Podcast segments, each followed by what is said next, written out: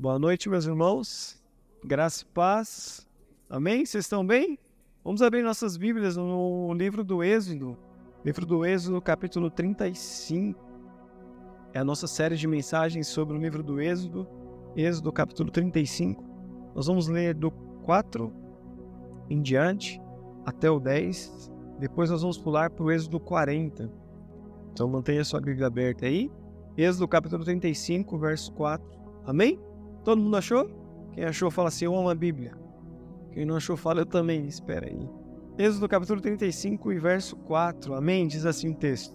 Então Moisés disse a toda a comunidade de Israel: Foi isso que o Senhor ordenou. Entregue uma oferta ao Senhor.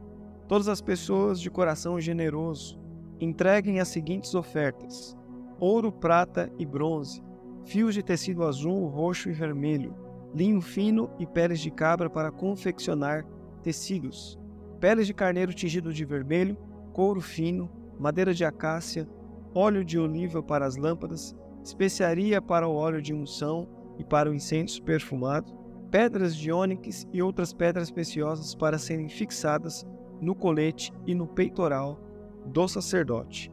Todos que são artesãos talentosos, venham e façam tudo o que o Senhor ordenou. Agora pula lá para Êxodo capítulo 40, verso 33. Êxodo capítulo 40, verso 33. Amém? Diz assim o texto: Moisés pendurou as cortinas que cercaram o pátio ao redor do tabernáculo e do altar e colocou a cortina à entrada do pátio. Assim Moisés finalmente terminou o trabalho. Verso 34. Então a nuvem cobriu a tenda do encontro e a glória do Senhor encheu o tabernáculo. Moisés não podia mais entrar na tenda do encontro, pois a nuvem estava sobre ela e a glória do Senhor a enchia. Sempre que a nuvem se levantava de cima do tabernáculo, os israelitas seguiam viagem. Mas se a nuvem não se levantava, permaneciam onde estavam até a nuvem se elevar. Durante o dia, a nuvem do Senhor pairava no ar acima do tabernáculo, e à noite, fogo ardia dentro da nuvem de modo de que todo o povo de Israel podia vê-la. Isso ocorreu ao longo de todas as jornadas, todas as jornadas dos israelitas. Amém? Feche os teus olhos, curva a tua cabeça, vamos ter um tempo de oração? Senhor meu Deus, Pai, nós te damos graças, Senhor, pela tua palavra que está diante de nós, que está posta. Pedimos, ó Deus, que o Senhor nos ajude, Pai. Eu sou pecador, ó Pai, incapaz de comunicar a tua palavra. Por isso, Senhor, eu necessito do auxílio do Teu Espírito Santo. Nos auxilie também sobre aqueles corações, ó Deus, que vão acolher a Tua palavra, Pai.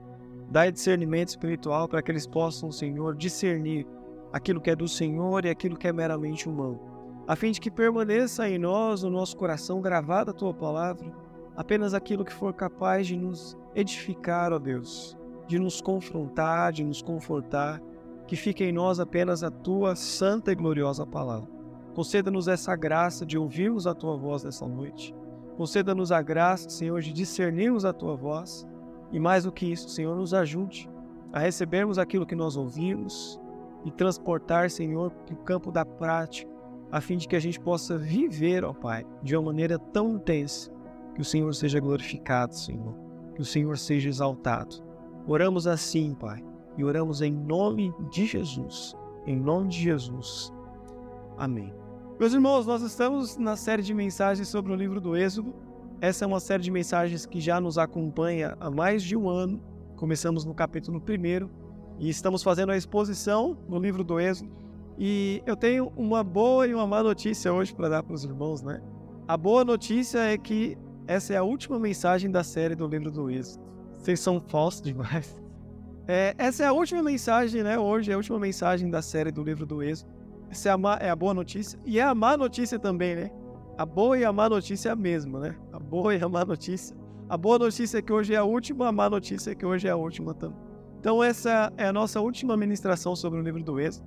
Nós já havíamos dito né, que nós iríamos até o capítulo 35 fazendo a exposição, e a partir do 45 nós não faríamos a exposição, mas eu te desafio a você ler com calma, para que você pelo menos tenha o orgulho de falar, eu li Êxodo inteiro aí, ó. Então pega aí, ó, do 35 até o 40, depois lê na sua casa com calma, Peça para que o Senhor te ilumine ainda mais, assim como Ele tem feito, né? Desde o capítulo 1, quando nós começamos há mais de um ano atrás. O Senhor tem nos abençoado, tem derramado né, muito na nossa vida. Eu, particularmente, é, sofri uma expansão de mente né, com, a, com a leitura do livro do Êxodo. E eu te desafio a você a encerrar esses últimos capítulos aí fazendo a leitura.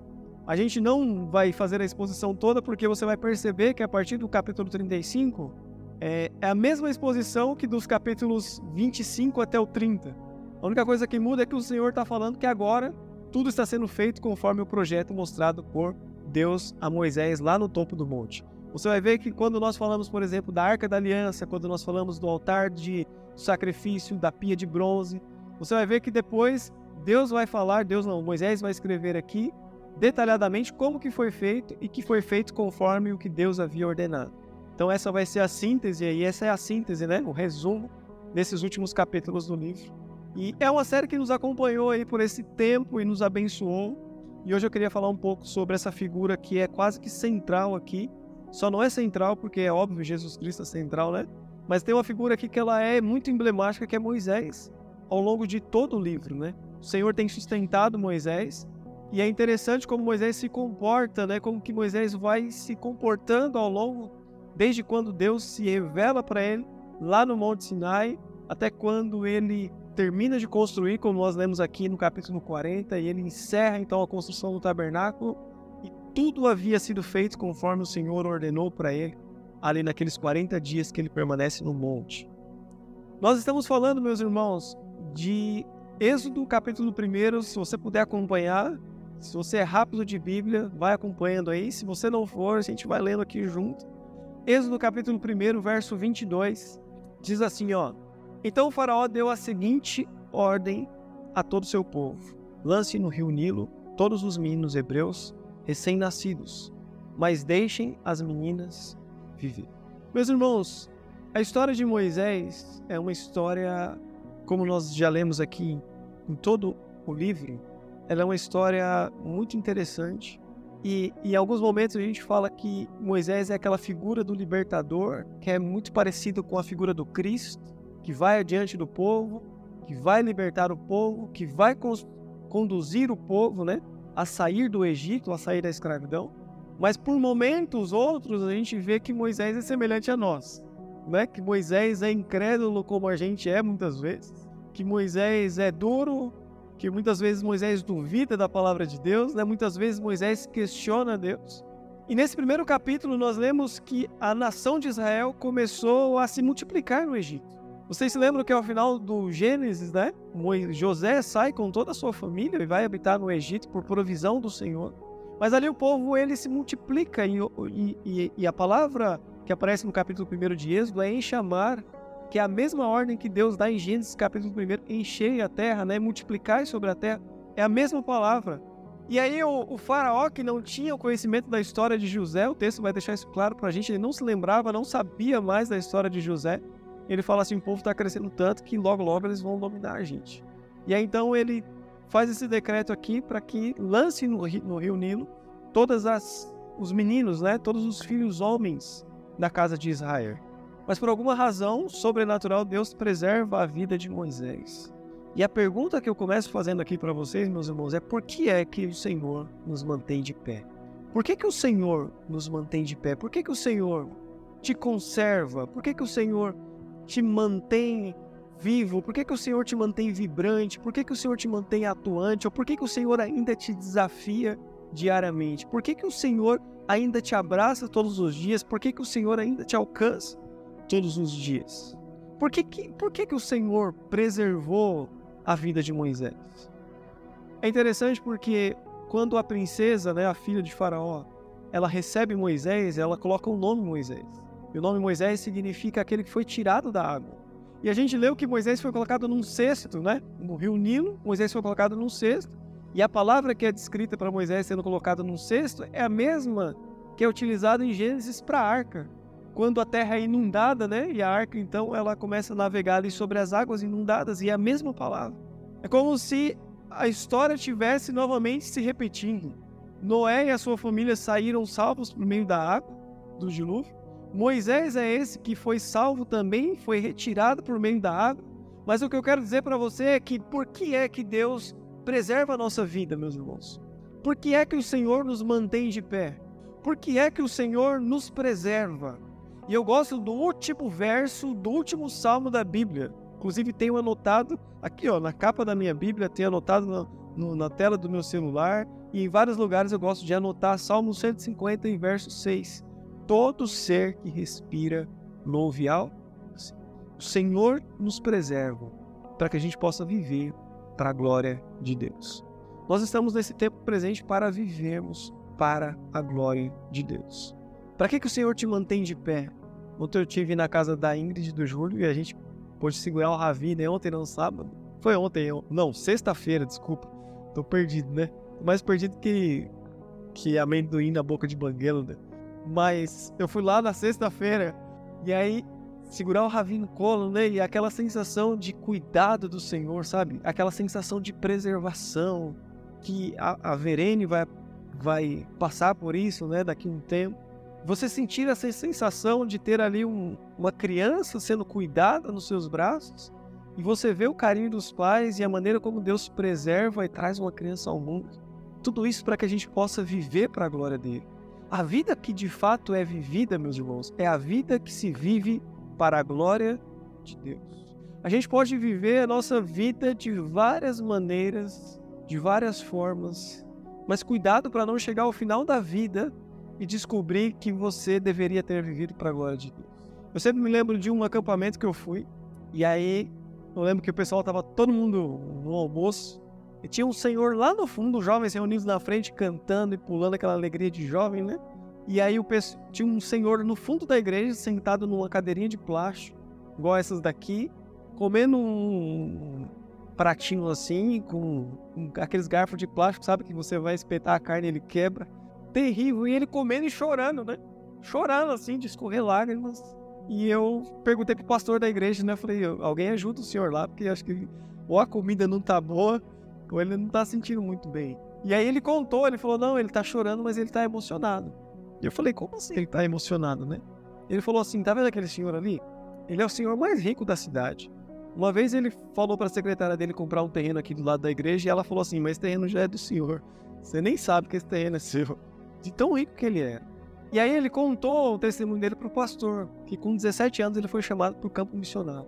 Mas ele escolheu seguir a sua vida acadêmica e, e não tem nada de errado quanto a isso. E ele ganhou muito dinheiro, fruto do seu trabalho, do seu empenho. E ele falou: Eu abençoei muitos missionários, eu enviei muito, muitos missionários, eu sustentei muitos missionários. E com 70 anos, ele teve um insight, teve uma metanoia, teve uma expansão de mente. E ele olhou para trás e ele falou assim: Não valeu a pena, não valeu a pena. E aí o pastor falou assim: todos os jovens que estão aqui, ele deu várias viagens na Kombi da igreja. O cara que tem os melhores carros na garagem estava feliz porque dirigiu a Kombi da igreja. E aí o pastor falou um negócio que ficou na minha mente. Ele falou assim: pra você ter ideia, a, a Kombi da igreja é tão ruim. Você sabe que tem jogo naquela. Tem jogo, né, na, no volante da Kombi, né? E ele falou assim: irmão, não é que tem um jogo, tem um campeonato inteiro naquela Kombi, assim, você tem que dirigir. E aquele senhor estava emocionado por estar tá podendo servir a Deus agora com 70 anos. Depois eu fui conversar com ele, ele falou assim: a minha única tristeza hoje aqui é que eu não experimentei isso há muito tempo atrás, quando eu poderia ter experimentado. E ele falou assim: a vida que deve ser vivida é a vida que se vive para a glória de Deus. Ele falou: eu tenho dinheiro que eu não sei o que fazer. Quase que eu passei meu Pix. Eu falei: aqui que eu dou um destino fácil para ela. Ele falou: eu tenho tanto dinheiro que eu não sei o que fazer. E eu não sei mais para que me serve. E aí ele falou assim: agora eu quero gastar os meus dias a viver para a glória dos. Para que que o Senhor nos preserva, meus irmãos? Para que a gente viva para a glória dele. Êxodo capítulo 3, verso 4. Acompanhe comigo aí. Êxodo capítulo 3 e verso 4. Quando o Senhor viu Moisés se aproximar para observar, desculpa. Quando o Senhor viu Moisés se aproximar para observar melhor, Deus o chamou do meio do arbusto e disse: Moisés, Moisés. Você se lembra que Moisés ele vai morar com a filha, né? Vai morar na corte do faraó e já adulto, Moisés vai visitar os seus descendentes, né? Moisés vai visitar a sua família, os hebreus que eram escravos, e Moisés não sabia. E quando ele chega lá, ele, ele vê né, um egípcio agredindo um, um hebreu. E ele entra no meio para separar e no final ele acaba matando um egípcio. E por medo do faraó ele foge.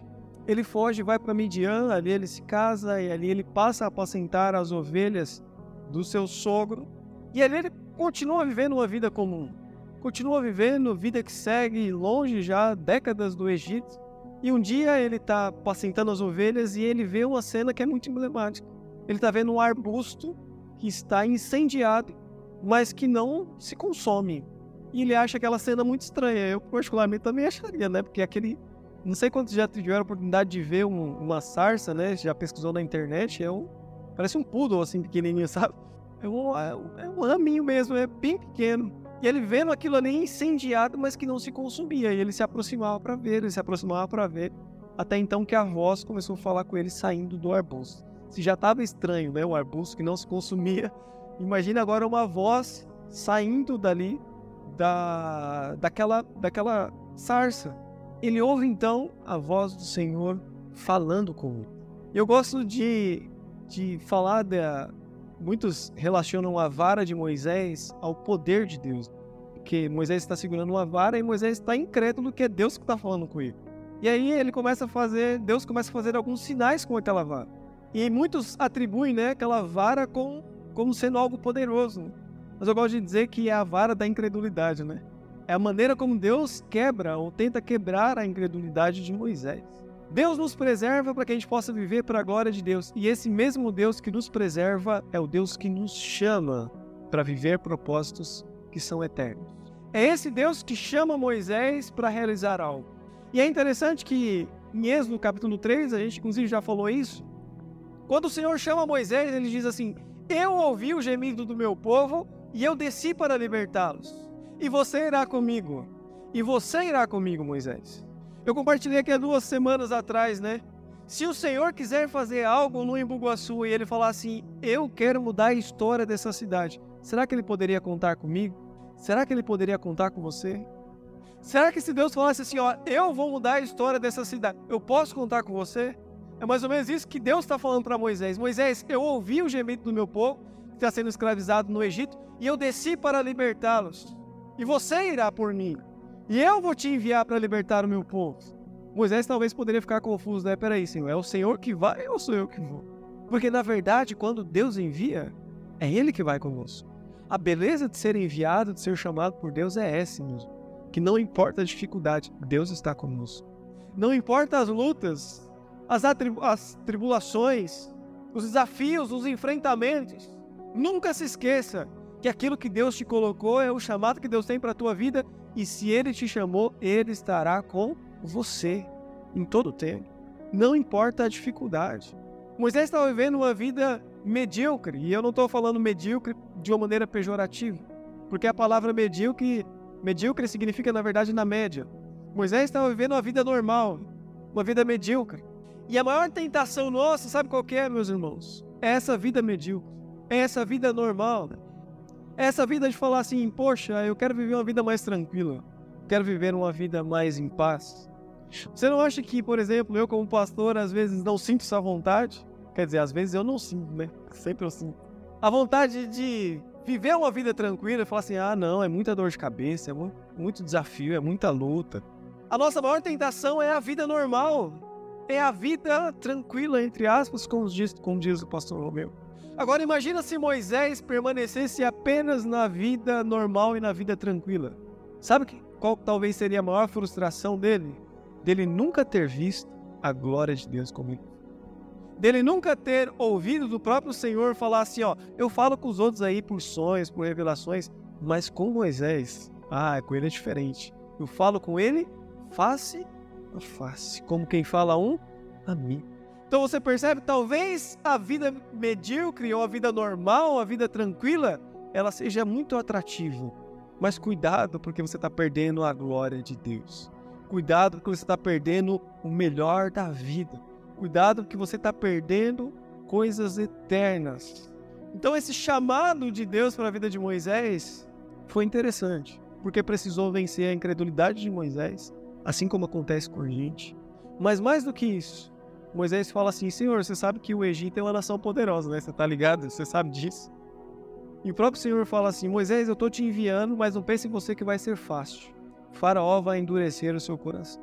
O que eu mais gosto do evangelho é que você não entra em barco furado sem saber que ele está furado. Deus te avisa antes. Fala, cuidado onde você está entrando. É ou não é? Deus te avisa, ele já fala para você: o caminho vai ser difícil. Muitos são os que olham para trás, muitos são os que retrocedem. O Senhor já nos deixa avisado, para a gente não ter desculpa de falar: Senhor, eu não sabia, hein? Olha aí, ó, Êxodo capítulo 5 e verso 6. Só para a gente ter o contexto aqui, o Senhor finalmente convence Moisés.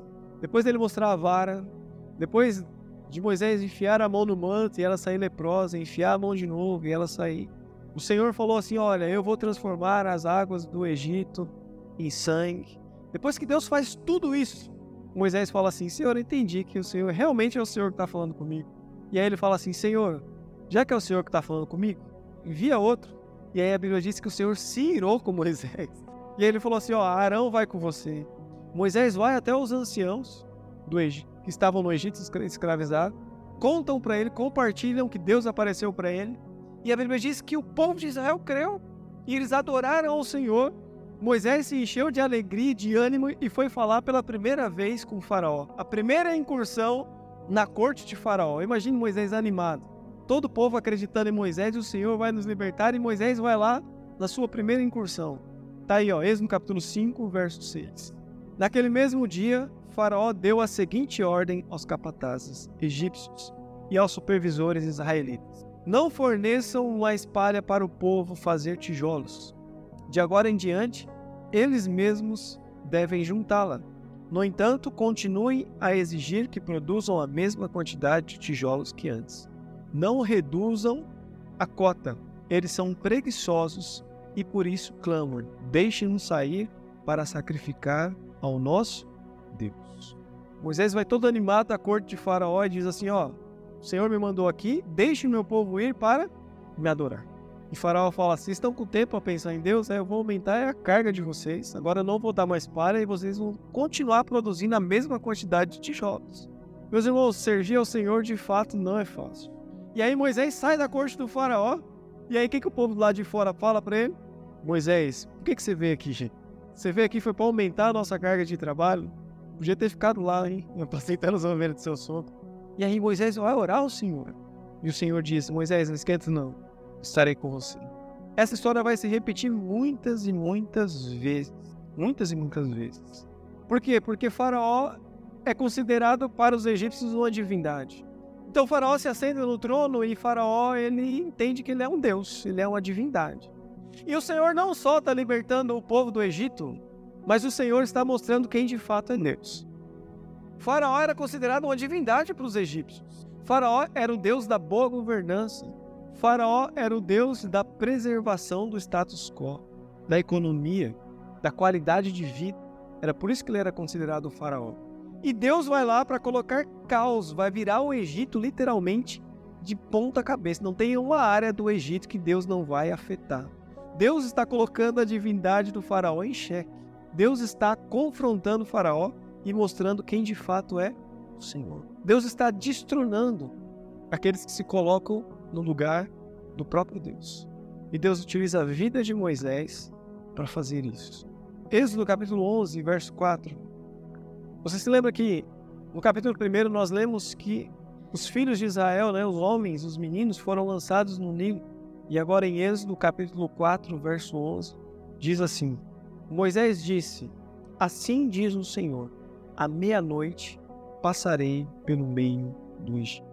O que está acontecendo aqui, meus irmãos? A Páscoa, no hebraico, é a peça, não é? A passagem. Deus passou sobre o Egito. E nessa passagem de Deus no Egito, Deus promoveu algumas coisas, né? E uma delas foi juízo a toda a casa do Egito. Toda casa que não tinha né, o sangue do cordeiro nos umbrais das portas. Deus executou juízo contra aquelas famílias. E é mais ou menos como se Deus estivesse falando assim, porque inclusive o filho de Faraó foi afetado. É como se Deus estivesse falando que, olha, vocês feriram os filhos da casa de Israel. E agora Deus também está ferindo os filhos da casa do Egito.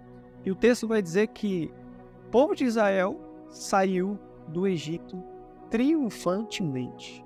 O povo de Israel saiu do Egito como um exército triunfante. E é interessante essa figura de um exército triunfante, porque o texto vai dizer que na Páscoa o Senhor diz a Moisés: peça para que os israelitas vão aos vizinhos e peçam ouro, prata, é, cabelo, cabelo, roupa, e vocês vão receber. E a Bíblia diz que de fato eles vão e eles saem do Egito como um exército triunfante. Sabe aquele exército que venceu a guerra e sai com seus despojos? É assim que Israel sai do Egito, como um povo vitorioso, como um povo triunfante. Saem à meia-noite, na luz da lua. Por isso que toda Páscoa, né? Eu gosto de lembrar isso, né? Por isso que toda Páscoa é meia-noite, é meia-noite, não, é lua cheia, né? Então toda vez que você passar pela Páscoa, olhe para o céu, você vai ver que a lua está brilhando no seu esplendor, né? Por que isso? Não tinha poste de LED no Egito naquela época, né? Como que o povo ia sair meia-noite caminhando no deserto, né? Só com a luz, né? A luz da lua. Então toda Páscoa, toda Páscoa você vai ver é lua cheia. Pode olhar para o céu, porque ela vai testemunhar a Páscoa, o dia que o Senhor libertou o povo da escravidão do Egito. O povo sai e a Bíblia diz que o faraó endurece o coração e se arrepende de ter libertado o povo. E aí junta o exército, que era conhecido como a maior força militar da época, e aí eles começam a perseguir o povo de Deus. Imagine, né, o maior, a maior força bélica da época contra os ex-escravos que acabaram de sair do Egito. Havia um caminho mais curto, um caminho mais lógico, mas a Bíblia diz que Deus conduz o povo pelo meio do deserto até chegar à beira do Mar Vermelho.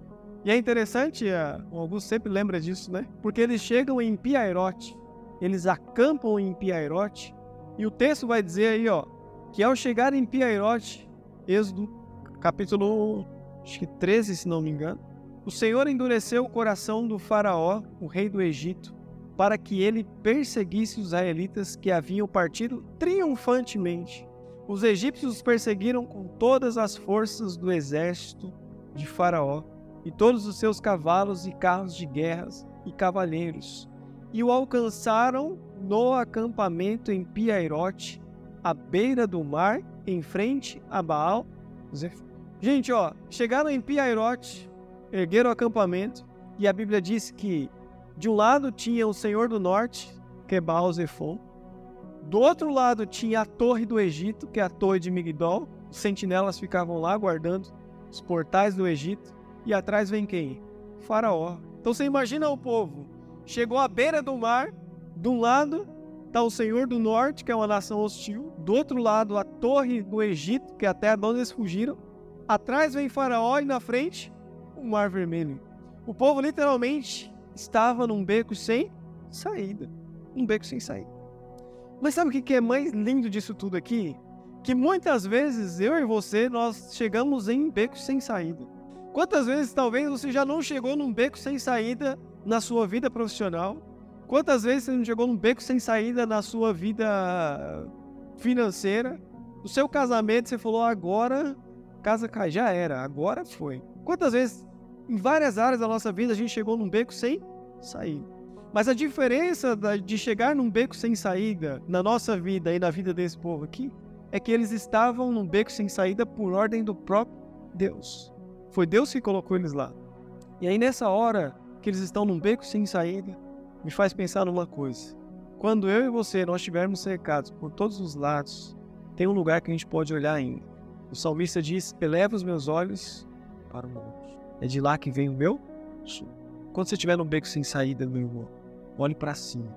Olhe para os céus. É de lá que vem o nosso socorro. E quando Moisés clama ao Senhor, o que, que o Senhor responde? que você está clamando a mim, Moisés? Toque nas águas. Tocou as águas a Bíblia diz que o mar se abriu e o povo atravessa a seco, revelando a glória de Deus e um Deus que abre caminho no deserto, que abre caminho no mar. Esse é o nosso Deus, meus irmãos. Então, quando você estiver num beco sem saída, você olhar para todos os lados e você não vê alternativa, nunca se esqueça de olhar para cima, ao Senhor que nos socorre dos, alto, dos altos montes. Amém? No capítulo 19, o povo chega no Monte Sinai. E eu gosto dessa chegada do povo ao Monte Sinai, porque se lembra quando Moisés chega na sarça e Moisés começa a fazer vários questionamentos ao Senhor. E lá em Êxodo capítulo 3, verso 12, Deus diz assim para Moisés: O sinal, Moisés, de que sou eu que estou falando com você por meio dessa sarça, é que vai chegar o tempo em que você voltará para esse monte que eu estou falando com você, mas não estará apenas você sozinho. Você voltará aqui, mas não será apenas você. Será você e uma grande nação. Você voltará aqui com o povo de Israel. Está lá em Êxodo, capítulo 3, verso 12. Acompanhe, volta aí, eu sei que você já avançou para frente, que avançar para trás também não dá, né? Êxodo, capítulo 3, verso 12. Diz assim, ó: Deus respondeu: Eu estarei com você. Este é o sinal de que eu sou aquele que o envia. Depois que você tirar o povo do Egito, vocês adorarão a Deus neste. Vocês adorarão a Deus neste monte. O que Deus está falando? Você voltará, Moisés, nesse monte aqui em que eu te chamei, mas você não estará mais sozinho. Povo voltará aqui para me adorar. Agora, Êxodo capítulo 19, verso 1. Êxodo capítulo 19, verso 1. Exatamente dois meses depois de saírem do Egito, chegaram ao deserto do Sinai. Depois de levantar acampamento em Refidim, chegaram ao deserto do Sinai e acamparam ao pé. Aqui a promessa do Senhor se cumpriu a Moisés. O sinal de que sou eu que estou falando com você é que você voltará a esse monte. E a Bíblia diz que dois meses depois de saírem do Egito, Moisés chega ao pé do monte com todo o povo. E o Sinai é significativo no Êxodo, a gente tem falado isso daqui, né, nas nossas mensagens. O Sinai é significativo. O Sinai era como se fosse um templo, né? um lugar onde Deus se manifestava poderosamente. E se tem algo, meus irmãos, na nossa história, é que nós somos nós somos saudosistas, nós temos saudades de um lugar que a gente não viveu, mas que a gente tem saudade de voltar. Depois que o homem peca contra o Senhor e é expulso do jardim, e a Bíblia diz que o Senhor coloca dois querubins né, para guardar o caminho da árvore da vida, para que o homem não pudesse retornar e ter acesso a este lugar de vida. A gente vive no mundo como se nós fôssemos forasteiros. A gente vive no mundo como se nós fôssemos nômades, como se nós fôssemos exilados, né? Nós temos saudades de voltar para algum lugar que a gente nem sabe onde que é. A gente vive com esse buraco no coração, por essa, com essa distância no coração de saber que nós não pertencemos a nada. Nada nesse mundo dá significado para a nossa vida. E a gente tem esse desejo, essa expectativa de um lugar de regresso, de um lugar de retorno, de voltar ao nosso lar, à nossa casa, a esse lugar do encontro com Deus. Tem um livro do C.S. Lewis que ele fala que toda vez que ele voltava para casa de casa, de carro, né, que ele olhava para o lado e via as colinas, né, a impressão que ele tinha é que a casa dele não era do lado de cá. Ele, ele tinha a impressão que ao atravessar as colinas ele chegaria a um lugar que de fato era a casa dele. Mas ele sabia que talvez do outro lado da, da colina tivesse casas iguais a dele. Mas ele falava assim: eu tinha a sensação de que o meu lar era depois daquelas colinas, em um lugar desconhecido. E parece que para nós é essa mesma sensação, né?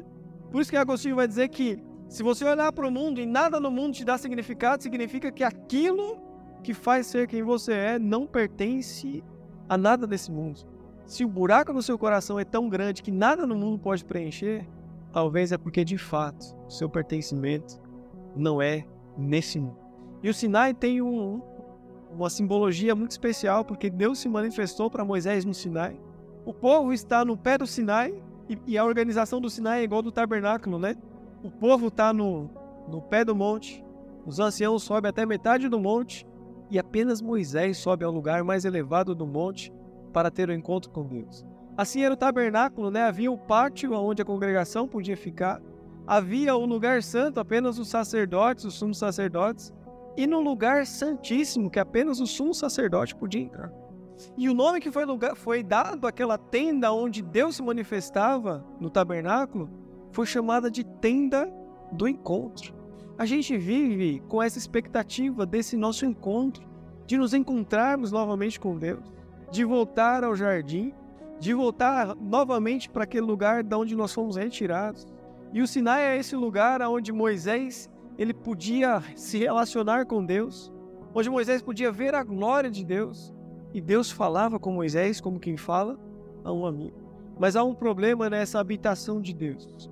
O problema da habitação de Deus é que nós pecadores não podemos habitar no mesmo lugar onde Deus está, por uma razão simples. A nossa iniquidade é como papel crepom sendo exposto à chama. A nossa iniquidade diante de Deus é a mesma coisa que seja tacar fogo na gasolina, ou gasolina no fogo. Nós seríamos consumidos diante do Senhor simplesmente pelo fato de ser exposto à glória dele. Olha o que diz o salmista no Salmo 15, verso 1. Senhor, quem pode ter acesso a teu santuário? Quem pode permanecer em teu santo monte? Olha a, a indagação, né? o questionamento de salmos. Quem é que pode? Quem é que pode habitar na casa do Senhor? Quem é que pode congregar com o Senhor? Quem é que pode entrar ou ter acesso ao seu santuário? O Sinai era esse lugar onde as pessoas não podiam sequer tocar no monte quando a glória de Deus estava manifesta. Os animais tinham que ser recolhidos. No lugar santo, no lugar santo dos santos, a Bíblia diz, e nós lemos isso já, que o sacerdote precisava ter sinos na sua roupa, porque ao entrar no lugar santo, se ele caísse lá, o sino ia parar de fazer barulho e o pessoal tinha que puxar ele de volta. Porque a presença de Deus é fogo consumidor. Mas sabe que uma verdade interessante no livro do Êxodo? Que quando Deus se manifesta no Monte Sinai, aquele povo que estava embaixo diz assim: parece que é um fogo consumidor que está consumindo tudo. A sensação de alguém em pecado entrar no lugar santo é que o fogo consumidor consumiria também. Mas esse mesmo fogo consumidor incendiou aquela sarça e ela não se consumia. Por alguma razão, a sarça suportou a glória de Deus. Por alguma razão, Deus promoveu meios para que aquela sarça pudesse suportar a glória de Deus. E aí, quando Moisés desce do seu encontro com o Senhor, quando Moisés vai para a tenda da oração e volta do encontro com o Senhor, a Bíblia diz que a glória do Senhor resplandecia no rosto de Moisés. Aquela sarça suportou a glória de Deus. Sabe quem que é a sarça, meu irmão? Você é a sarça. Moisés era a sarça. E hoje Deus também promoveu recursos, meios, através de Cristo Jesus, para que você pudesse suportar a glória de Deus. Na resposta que o salmista diz sobre quem pode habitar no lugar santo, ele mesmo diz: um justo pode habitar. E a pergunta é: quem são os justos? O único justo é Cristo Jesus e ele nos justificou para que através dele todos nós pudéssemos ter acesso ao lugar mais elevado e conseguir receber e ser incendiado pela glória de Deus, mesmo sem ser consumido. É no Sinai que Deus faz uma aliança com o povo. Mas é interessante que o Senhor faz uma aliança com o povo e o povo prontamente atende, dizendo: Sim, Senhor, nós fazemos essa aliança, nós somos teu povo, o Senhor é o nosso Deus. Moisés sobe para o monte, fica 40 dias e o forró rola lá embaixo, né? O povo faz um bezerro de ouro e começa a adorar o bezerro e diz: Esse foi os deuses que nos tiraram do Egito. A idolatria invade o povo. E a gente falou que quando o texto diz assim: Esses são os deuses, os israelitas não estão falando de outros deuses. Porque no original a palavra é Elohim. É a mesma que aparece lá em Gênesis. Quando diz: No princípio criou Deus. A palavra Deus lá em Gênesis 1 é Elohim. E a palavra Deus em Gênesis capítulo 32, quando eles constroem o bezerro de ouro, também é Elohim. O que nos faz pensar que eles não estão adorando outros deuses. Eles fizeram uma imagem do próprio Deus. Eles disseram assim: o Deus que nos tirou do Egito é parecido com isso aqui, é um bezerro de ouro. Se eles fizeram ou tentaram fazer uma imagem do próprio Deus, por que, que Deus considerou idolatria? Porque idolatria, meus irmãos, não é só você se curvar diante de outros deuses. Idolatria é você tentar manipular Deus e reduzir Deus a uma figura de um ser corruptível. Idolatria é eu tentar manipular Deus para que Deus faça aquilo que eu desejo. Porque no final não é que eu vivo para a glória de Deus, Deus é um meio para eu alcançar os meus objetivos. Isso é idolatria semelhantemente a construir um bezerro de ouro. Quando Paulo diz mudaram a glória de Deus, em semelhança a uma imagem de aves, de quadrúpedes e de répteis. Ou seja, pegaram a glória de Deus e transformaram numa imagem de um animal, de seres corruptíveis, quando na verdade nós fomos criados à imagem de Deus. Então não é pegar Deus e reduzir a uma imagem corruptível. Somos nós que temos que buscar a estatura de um varão perfeito. Somos nós que temos que nos tornar semelhantes a Cristo Jesus. Somos nós que devemos nos tornar a imagem do nosso Deus. Somos nós que temos que subir, não ele que tem que descer ele está nos chamando para irmos para lá. E não para a gente fabricar um Deus segundo a nossa expectativa, segundo os nossos desejos. Sabe por que tem muita gente decepcionada com Deus no mundo? Porque criaram um Deus segundo as suas expectativas. Ou criaram um Deus segundo a imagem de outro homem corruptível, como se Deus fosse corruptível semelhante aos homens. E aí, quando acontece um problema, eles colocam a culpa em quem? Deus. Fugir da idolatria é colocar Deus como Senhor das nossas vidas. Moisés intercede pelo povo, e aqui é algo fascinante. Porque Deus diz para Moisés assim: Moisés, deixa eu, eu vou, eu vou acabar com todo mundo. E Moisés, eu vou fazer de você uma grande nação, Moisés. Se é comigo, meus irmãos, eu falo, mata todo mundo, só vai sobrar eu. Acaba com essa raça, não presta, só vai ficar eu. Então tá bom, mata todo mundo. Mas não é isso que Moisés diz. Moisés, Senhor, se o Senhor acha graça em, em mim, se o Senhor se agrada de mim, poupa esse povo. O Senhor nos tirou do Egito, não mata aquele povo no deserto. O Senhor te tirou com mão poderosa, as nações vão questionar que o Senhor tirou aquele povo para eles morrerem aqui no deserto. Não faça isso, não. Deus adia o juízo. Não é que Deus livra o povo do juízo. Deus adia o juízo. Mas Deus diz assim: Moisés, eu vou adiar o juízo, mas todo mundo que pecou contra mim vai pagar o preço. Ninguém será poupado, Moisés. Ninguém. O clamor de Moisés adiou o juízo de Deus. Mas houve um dia em que Deus executou esse juízo o dia que Jesus subiu na cruz, abriu seus braços, ali Deus executou seu juízo contra a humanidade. Ali Deus castigou toda a humanidade. Ali Deus condenou toda a humanidade. Ali a ira de Deus foi de encontro contra todos nós. Mas a diferença é que entre nós e o juízo de Deus, entre nós e o castigo de Deus, houve uma cruz levantada e Jesus Cristo foi o interposto entre nós e a ira de Deus. E aquela ira que era para nós recebermos, e o juízo que era para nós recebermos, Cristo recebeu na cruz. E é por isso que o próprio Jesus disse: assim como Moisés levantou a serpente no deserto, importa que o filho do homem seja levantado, para todos aqueles que, ao olharem para Cristo Jesus, recebam a salvação. Ele foi um interposto, meus irmãos. Deus executou juízo. Deus não varreu a iniquidade, a idolatria, o nosso pecado para debaixo do tapete. Não pense que aquilo que eu faço de errado, aquilo que eu fiz de errado, o Senhor falou: gosto tanto do Lelo, esse menino magrinho, tem que engordar, eu gosto tanto dele. Vou fingir que não vi. Não, ele é justo e ele executou o juízo no seu filho. Jesus Cristo recebeu os impactos da ira de Deus para nos preservar, para que todo aquele que crê nele tenha vida e a tenha em abundância. Eu queria só para encerrar ler um último texto. A gente falou sobre voltar para nossa casa, voltar a habitar com Deus, voltar a habitar no templo de Deus, e o templo de Deus não é essas quatro paredes. Essa nossa essa nossa fome, essa nossa sede, essa nossa saudade por estar habitando onde Deus está.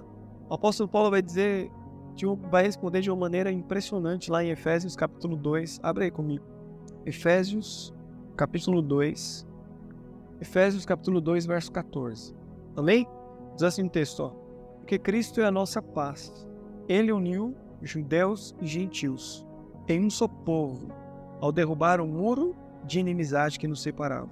Ele acabou com o sistema da lei, com seus mandamentos e ordenanças, promovendo a paz ao criar para si, desses dois grupos, uma nova humanidade Assim ele nos reconciliou com Deus em um só corpo, por meio da sua morte na cruz, eliminando a inimizade que havia entre eles. Ele trouxe essas boas novas de paz, tanto a vocês que estavam distante dele, como aos que estavam perto. Agora, por causa do que Cristo fez, todos temos acesso ao Pai pelo mesmo Espírito. Portanto, vocês já não são glória a Deus, já não são estranhos e forasteiros, mas concidadãos do povo santo e membros da família de Deus. Juntos somos sua casa, edificada sobre os alicerces dos apóstolos e dos profetas. E a pedra angular é o próprio Cristo Jesus. Nele somos firmemente unidos constituindo um templo santo para o Senhor.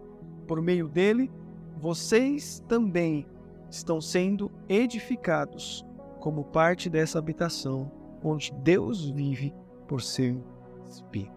Glória a Deus. Não somos mais estrangeiros, não somos mais forasteiros, não somos mais estranhos, somos concidadãos dos céus.